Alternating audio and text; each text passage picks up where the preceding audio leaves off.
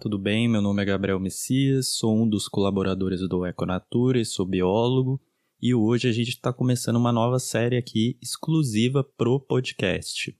Primeiro, se você caiu de paraquedas aqui e não conhece a gente, o Econature é um projeto voltado à educação para o meio ambiente. Qual que é a nossa proposta? A gente trabalha com duas linhas: produção de conteúdo, onde a gente faz aí podcasts, vídeos para YouTube, post em rede social como Instagram e também a gente faz eventos como palestras voltadas a temas da área ambiental. A nossa proposta é sempre trazer esses temas de uma forma inclusiva e mais simples, de forma que diferentes pessoas consigam entender esses temas e se conscientizar quanto às questões relacionadas ao meio ambiente. E essa série que a gente está começando hoje tem um objetivo bem simples. Qual que é esse objetivo? Comentar algumas notícias que saíram ao longo da semana e que foram relevantes. Mas quando a gente fala relevantes, não quer dizer assim no sentido de que elas chamaram atenção ou coisa do tipo, mas que elas talvez tenham alguns temas que a gente possa levantar e discutir que são muito legais. Semanalmente a gente vai estar tá soltando esses episódios dessa série, sendo que uma semana vai ser comigo e na outra semana vai ser com o Antônio, que é o meu parceiro aqui do projeto do Econature. Além disso, uma vez por mês a gente vai fazer um episódio conjunto onde a gente vai falar das notícias e também falar de artigos científicos. Sim, a gente vai falar sobre artigos científicos, pois eles são uma fonte, grande fonte, na verdade, de conhecimento.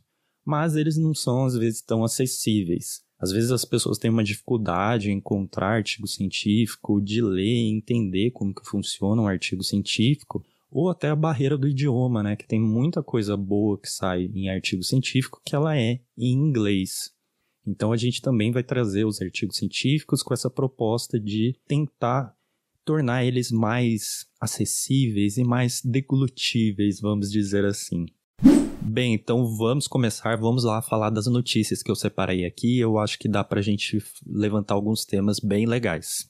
A primeira dessas notícias tem o seguinte título: Café é alternativa sustentável contra o avanço da pecuária na Amazônia e foi publicada no site do ECOA. Bem, essa matéria traz a história do café Apuí agroflorestal. Antes de começar a falar dele em si, vamos entender o que é agrofloresta. A agrofloresta é um sistema de produção voltado a respeitar o meio ambiente e principalmente o solo, ou seja, a gente vai produzir alguma coisa com fim comercial, mas respeitando as características do solo. Para isso é adotado um sistema chamado de sistema de consórcio. O que, que é o consórcio? Antes de falar o que, que é o consórcio, vamos entender como funciona o sistema de produção comum dentro aí da área da agronomia. O sistema mais comum dentro da agronomia é o que a gente chama de monocultura, ou seja, a gente vai ter uma grande extensão de área com um único cultivar, ou seja, uma única espécie de planta. Por exemplo, a soja. No caso, existe somente essa planta nessa grande área e é utilizado muitas coisas como agrotóxicos para garantir que ela tenha o sucesso de desenvolvimento e de produção. Porém, ao longo do tempo, isso vai causando muitos danos ao solo, degradação do solo, processos erosivos, perda de nutrientes, entre outras coisas. O que acontece é que se criou o sistema de consórcio. Qual é a ideia do consórcio? Numa área, seja ela grande ou pequena, a gente vai plantar diferentes espécies, diferentes cultivares, diferentes plantas juntas. E essas diferentes plantas juntas vão ajudar uma a outra, assim como beneficiar o solo durante o seu desenvolvimento. Dessa forma, o sistema de agrofloresta ele garante que a gente tenha um sistema que seja sustentável e respeitando o meio ambiente. Uma curiosidade legal do sistema de agrofloresta é que às vezes o que é plantado eles têm épocas diferentes de colheita ou de corte. Por exemplo, pode ser plantado árvores com fins de extração de madeira junto com árvores de fim de extração de sementes. Porém, eles têm períodos diferentes de colheita, de corte. Com isso, o que acontece? O produtor consegue manter ao longo do ano uma estabilidade financeira, já que ele vai ter sempre alguma coisa ali para ele estar tá extraindo e revendendo e podendo assim ter o seu lucro e a garantia de que ele vai ter sucesso na sua produção. Agora falando da matéria em si, ela traz a história do município de Apuí, que fica lá no sul do Amazonas, na divisa com Rondônia. Esse município ele foi criado em 1987, ele ganhou esse status de município nesse ano e focado numa política de desenvolvimento da região. A gente tem que lembrar que ali estava no fim da ditadura e tinha essas políticas de desenvolvimento de ocupar diferentes áreas do país. Consequentemente, Apuí virou um município e começou a receber novas pessoas ali, principalmente do Paraná. E essas pessoas trouxeram consigo a cultura da produção de café e no sistema de monocultura que eu disse agora há pouco, que é bem, pode ser bem perigoso se não bem planejado. O que aconteceu é que ao longo de 20 anos, a produção de café nessa região com o sistema de monocultura funcionou muito bem, teve uma produção bem elevada. Só que a partir de 2012 foi observado que a produção começou a cair. Com isso, veio a criação do Café Apuí Agroflorestal, colocando o conceito de agrofloresta. Isso com o apoio do Instituto de Conservação e Desenvolvimento Sustentável da Amazônia, o IDESAN. Qual que era a ideia desse programa, dessa criação desse café? É que cada produtor ia receber uma área e ia ter que recuperar um hectare de cafezais, o que ia ter a plantação também de 10 mil mudas de espécies amazônicas nos dois primeiros anos. O que isso quer dizer? Que eles começaram a fazer esse sistema de consórcio, como eu disse, misturar diferentes cultivares, diferentes plantas, onde tinha as plantas com enfoque de extração de madeira, como jatobá e mogno, e também plantas com extração de sementes, como cacau, açaí, castanha do Brasil, andiroba e copaíba. E isso foi dando sucesso, foi possibilitando que essas pessoas conseguissem manter a sua renda, conseguir de novo ter uma forma de se sustentar e aumentar a produção. O interessante do sistema de agrofloresta é que você tem que ter alguns cuidados diferentes. E esses cuidados diferentes têm que ser todos ajustados ao local que você está fazendo. E dessa forma eles conseguiram recuperar as características do solo, recuperar os nutrientes e aumentar a produtividade também. O projeto deu tanto sucesso que três ONGs internacionais estão apoiando o projeto, como a WWF, a WeForest e recentemente a Renature. Vale destacar que esse sistema de agrofloresta ele é muito importante no contexto da Amazônia. Tem um trecho da notícia que explica isso. Vou ler aqui ele para você. As famílias deveriam ter condições mínimas de permanecer na terra, porque permanecendo na terra elas são um fator de conservação explica Marina, que faz parte do IDESAN. Se elas saem da terra, o que vem ali fatalmente é a grilagem, o desmatamento para o pasto extensivo. E aí vem a tragédia, a tristeza que está acontecendo aqui no sul do Amazonas, no Apuí, com uma nova frente de desmatamento. Os grileiros vão emendando várias áreas, vão juntando lotes pequenos e derrubam e fazem pasto. Então a gente vê que a agrofloresta, além desse fator financeiro de produção, ela é importante também do ponto de conservação, fazendo que aquelas áreas fiquem intactas. A gente sabe muito bem que a Amazônia vem tendo índices cada vez maiores de desmatamento e cada vez mais problemas com grilagem. A gente tem vários processos aí de como diferentes tipos causando desmatamento, seja através de queima, o próprio corte, e outras coisas desse tipo. E ter essas famílias praticando agrofloresta e mantendo esses locais intactos e renovando esses locais com novas espécies vegetais é fundamental, principalmente quando a gente fala de espécies nativas, ou seja, espécies típicas ali da região amazônica. E dentro disso a gente vai ter uns outros fatos envolvidos, como se a gente está preservando essas áreas, principalmente com espécies nativas, a gente vai estar tá trazendo também para essas áreas e garantindo que a fauna seja mantida, seja conservada também. E serviços ecossistêmicos de diferentes tipos sejam preservados, que é muito importante para o nosso planeta. Falando agora de outro ponto, é interessante que na matéria se faz o paralelo entre mudanças climáticas e café.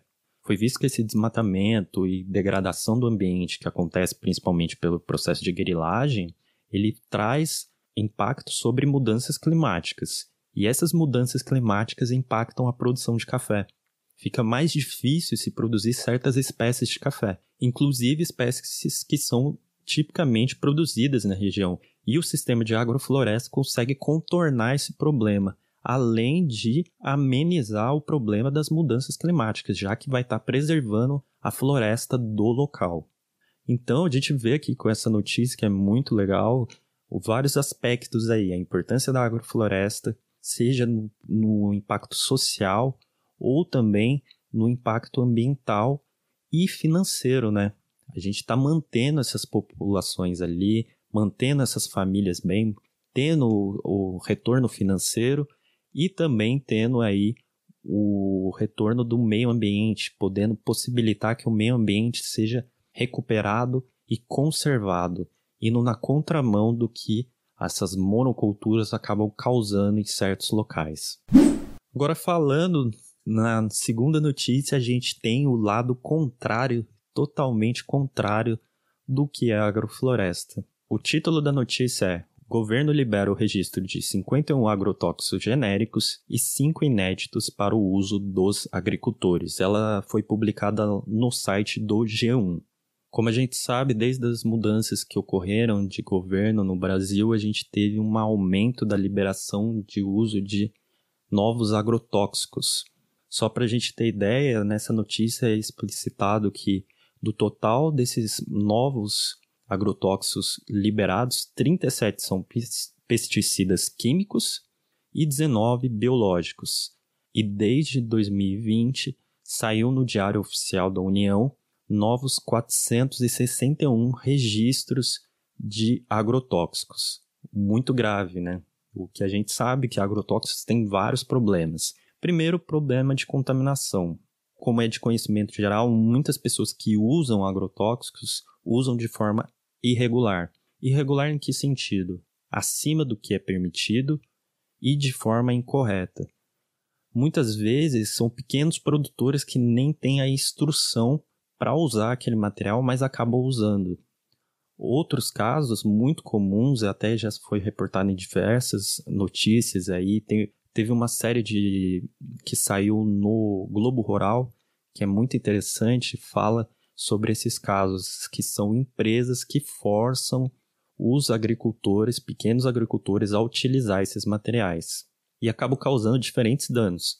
Danos ao ambiente, danos principalmente a esses pequenos agricultores, que como eles não são instruídos, eles acabam se autocontaminando e acabam às vezes falecendo. Teve um caso que foi relatado aí nessa série do Globo Rural, que era um rapaz que ele foi fazer o descarregamento, não lembro de qual cultivar, se era soja ou era alguma coisa do tipo, e ele fazia isso manualmente, pegando os sacos que estavam no caminhão e levava para outro lugar. E quando passou uns dias, ele começou a sentir alguns sintomas. Ele começou a se passar mal, sentir que ele estava meio fraco, começou a, a ficar mais grave, mais grave, foi parar no hospital e acabou falecendo. E qual que era o problema? E ele tinha sido contaminado com agrotóxico que estava nesse material que ele foi descarregar. O agrotóxico foi aplicado numa quantia excessiva, ficou retido no material e acabou contaminando esse rapaz e ele veio a falecer. Nessa notícia está falando que cinco agrotóxicos são inéditos, quatro deles é, têm funções de inseticida e herbicida, usado para o controle de pragas que sugam a seiva da planta. Além disso, tem produtos biológicos, né? E foi regi feito registro de um fungicida usado para combater a podridão cinzenta que atinge as frutas. Dos 461 registros publicados desde 2020, a matéria diz que 451 são produtos genéricos, sendo 220 ingredientes químicos de agrotóxicos que são vendidos para agricultores, 90 pesticidas biológicos vendidos também aos agricultores e 141 princípios ativos para a indústria formular agrotóxicos. Uma coisa bem legal dessa notícia é que ela explica aí como que ocorre o processo de liberação de um novo agrotóxico, que passa por três órgãos, que é a Anvisa, que ela avalia o risco à saúde, o IBAMA, que analisa os perigos ambientais, e o Ministério da Agricultura, que analisa se ele é eficaz para matar pragas e doenças no campo. Outra coisa que o Ministério da Agricultura faz é que ela formaliza o registro, né? Desde que o produto tenha sido aprovado pela Anvisa e pelo IBAMA também. Outro ponto que essa matéria traz é os diferentes tipos é, de registros que a gente tem de agrotóxicos. A gente tem produtos técnicos, que são princípios ativos novos, não comercializados, e vai na composição de produtos que serão vendidos. Tem o produto técnico equivalente, que, segundo a matéria, são cópias de princípios ativos inéditos, que podem ser feitas quando caem as patentes e vão ser usados na formulação de produtos comerciais. Ela também enfatiza que é comum as empresas registrarem o mesmo princípio ativo várias vezes, para poder fabricar venenos específicos para plantações diferentes. Tem também o produto formulado, que é o produto final, aquilo que chega para o agricultor, e o produto formulado equivalente, que é o produto final genérico. Então a gente tem esses quatro tipos aí de registros de agrotóxicos. E quando a gente pensa no, na questão de impactos, né, é, como eu disse, tem a contaminação. Essa contaminação não se restringe somente à planta que está sendo colocada ou o solo que está sendo plantado, esses, esses cultivares, mas também pode atingir vários e vários outros locais. Esses materiais muitas vezes podem ser bioacumulativos, ou seja, eles podem passar de diferentes organismos, passar entre é, diferentes organismos, ou seja, você pega uma planta, come essa planta que está com agrotóxico e isso vai parar no seu organismo e acumula, e com o tempo isso pode causar diferentes efeitos sobre você. Um outro ponto, é como a gente fala do mau uso, nessa série também do Globo Rural, é exposto um exemplo de, um, de uma plantação que ela ficava próxima a um hospital e o que acontecia é que eles faziam a aplicação do agrotóxico através de um avião e esse avião simplesmente passava perto da região do hospital e acabava contaminando também essa área, o que é totalmente na contramão, né? Não tem sentido nenhum você ter essa aplicação desse tipo de material próximo à área de um, um, hospital. Assim como eles também mostram um caso semelhante perto de uma área de uma escola. Então a gente vai vendo grandes riscos aí que a gente tem. O outro ponto é que quando a gente fala aí de contaminação de solo, a gente considera às vezes que só está contaminando o solo. Mas tudo que entra no solo, a gente tem que lembrar que o solo é um sistema poroso, é, composto por vários grãos, e esse sistema poroso permite um processo que a gente chama de lixiviação, que é esse material ir passando ao longo das camadas do solo é, e ser transportado até águas. E quando a gente fala de águas, a gente está falando de águas subterrâneas, né? E essas águas subterrâneas, elas são muitas vezes usadas para abastecimento. Grande parte do Brasil usa água para abastecimento. Muitos desse abastecimento vem de poços que são irregulares, não foram abertos de uma forma é, bem estruturada, com cuidado de se ter uma análise antes de consumir essa água, consequentemente, pode ter o risco de contaminação também, né? Que é muito grave. Um outro fato que a gente tem que considerar quando fala de água subterrânea é que muita gente não sabe, mas ela tem conexão com água superficial. Ou seja, se esse agrotóxico está contaminando o solo e contaminando a água subterrânea, ele tem um grande potencial também de contaminar a água superficial. Água superficial que, por exemplo, uma pessoa pode estar tá lá usando para beber, um animal pode estar tá usando para beber, alguém pode estar tá usando para recreação, indo lá nadar, pescar, fazer qualquer coisa. Então a gente vê que é uma bola de neve e cada vez mais o governo acaba liberando esses compostos, diferentes compostos, muitas vezes sem a devida avaliação e expondo cada vez mais a nossa população a riscos de diferentes tipos. E quando a gente fala da fauna, inclusive, também a gente tem aí que agrotóxicos podem muitas vezes matar diferentes animais e causar diferentes danos, como polinizadores que muitas vezes acabam sendo aí mortos e causando um dano muito grande aos serviços ecossistêmicos que são fundamentais na nossa, no nosso meio ambiente, né? Bem, mudando agora um pouco de assunto, vamos falar do que? De pandemia, de coronavírus. E essa terceira notícia que eu trouxe, ela saiu no site da BBC. É uma notícia que está em inglês. Ela se chama Has Coronavirus Made Us More Ethical Consumers? Ou seja, o coronavírus fez a gente consumidores mais éticos. O que, que é a linha geral dessa notícia. Ela diz que, devido à insegurança de trabalho e segurança financeira, as pessoas começaram durante a pandemia a mudar sua forma de consumo, a sua relação com o consumo. Além disso, a situação da pandemia fez muitas pessoas pensarem no que, na verdade, são prioridades para ela.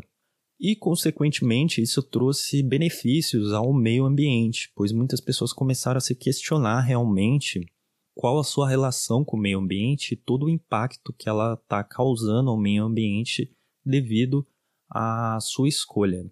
É, um estudo que é citado ali na notícia diz que, devido a essa situação dramática que a gente está na pandemia, 60% das pessoas entrevistadas elas demonstraram ter um comportamento mais amigável com o meio ambiente, mais sustentável.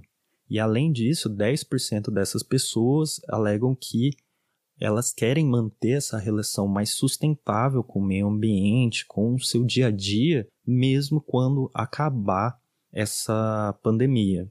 Outro ponto bem interessante que a notícia traz é um termo que é utilizado chamado Black Swan Event, que ele traz que ele significa mais ou menos que muitas quando as pessoas têm um evento surpresa, elas faz que as pessoas pensem mais nas consequências do que elas fazem e acaba mudando a sua relação com suas atitudes também.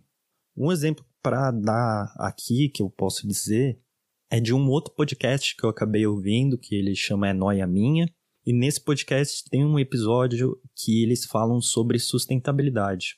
A pessoa que apresenta, a Camila, ela está envolvida nesse meio do, de YouTube, de Instagram, de produção de conteúdo, e ela recebe muitos, vamos dizer, agrados de marcas. Então ela acaba recebendo encomendas e outros presentes que essas marcas dão para ela e é meio que para fazer uma propaganda, né? Fazer um jabá da marca.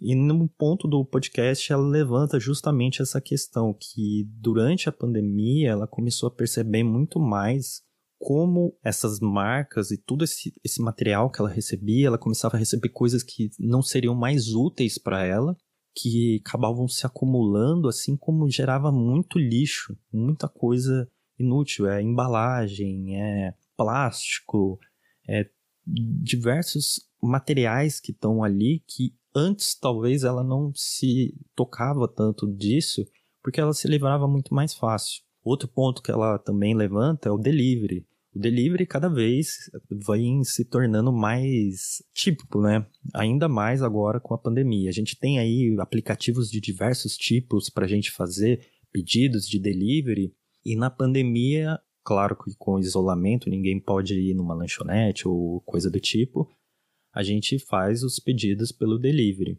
Só que muitas vezes esse pedido vem naquelas embalagens não tão amigáveis ao meio ambiente. E esse é outro ponto também que ela começou a perceber que como ela estava isolada, muitas vezes ela pedia comidas e pedia, pedia diferentes coisas e vinha também muitas embalagens e começava a aumentar o volume de lixo.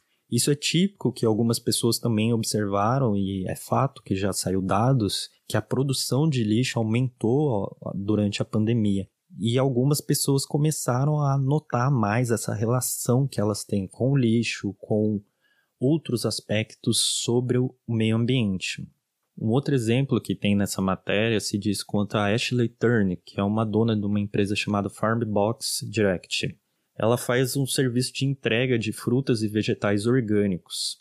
E ao longo da pandemia, ela percebeu um aumento de 30 vezes da demanda de entrega dela em relação ao ano de 2019. E um dos argumentos que ela cita lá é que o corona expôs a fragilidade do sistema de produção também.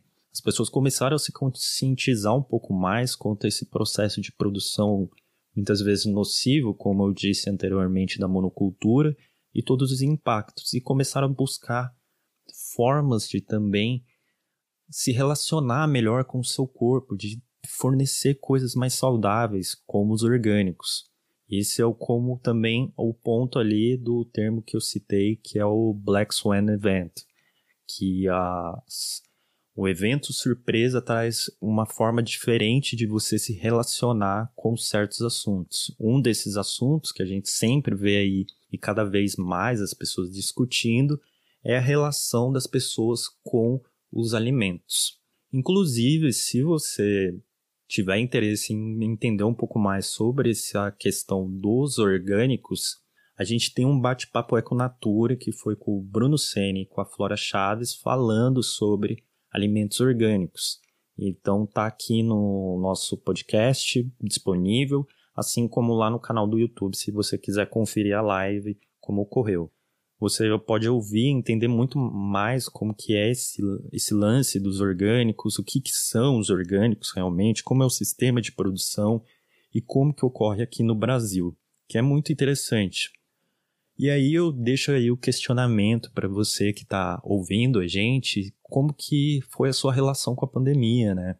Como que você viu também se a pandemia trouxe, te fez passar por esse Black Swan Event e, e pensar, repensar muito as suas relações com certos temas, inclusive tema ambiental, né?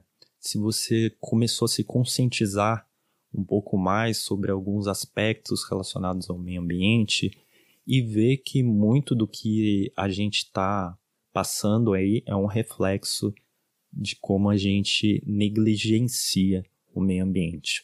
Se você tiver alguma comentários sobre isso, deixa aqui pra gente nas nossas redes sociais, onde você estiver ouvindo também, que a gente com certeza vai querer saber a sua opinião e trocar essa ideia, né?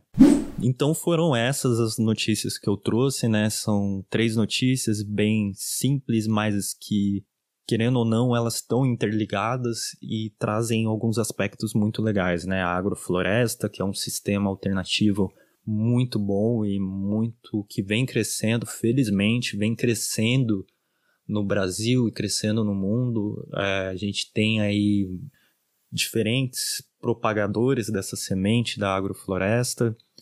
A gente tem cursos sendo disponibilizados para estudar. Inclusive a Embrapa tem cursos online falando sobre esses sistemas agroflorestais.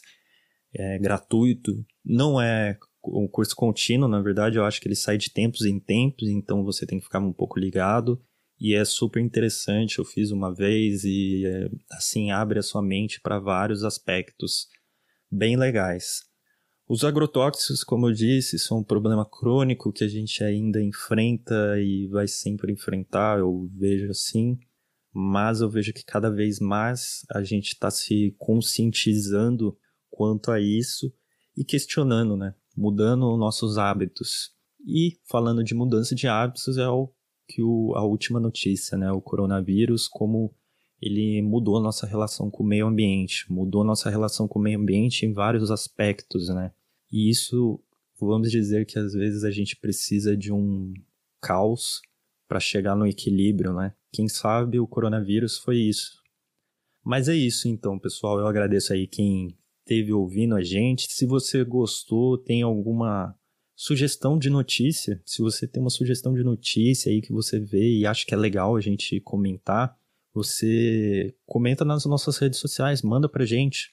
A gente vai ter o maior prazer aí de ficar com, de falar sobre isso, de interagir com vocês também. E qualquer sugestão deixa no comentário também. Essa interação é muito legal, a gente gosta disso porque a gente acredita que mais do que a gente está aqui falando sobre meio ambiente, é bom discutir. Discutir com outras pessoas, construir o conhecimento junto, debater, ver diferentes visões e ver diferentes formas de entender o mesmo assunto. A gente não é o detentor do conhecimento, a gente tem o conhecimento, mas a gente acha que conhecimento mais do que ter ele, o melhor de tudo isso é poder compartilhar. E é isso, pessoal. Um abraço então e até mais.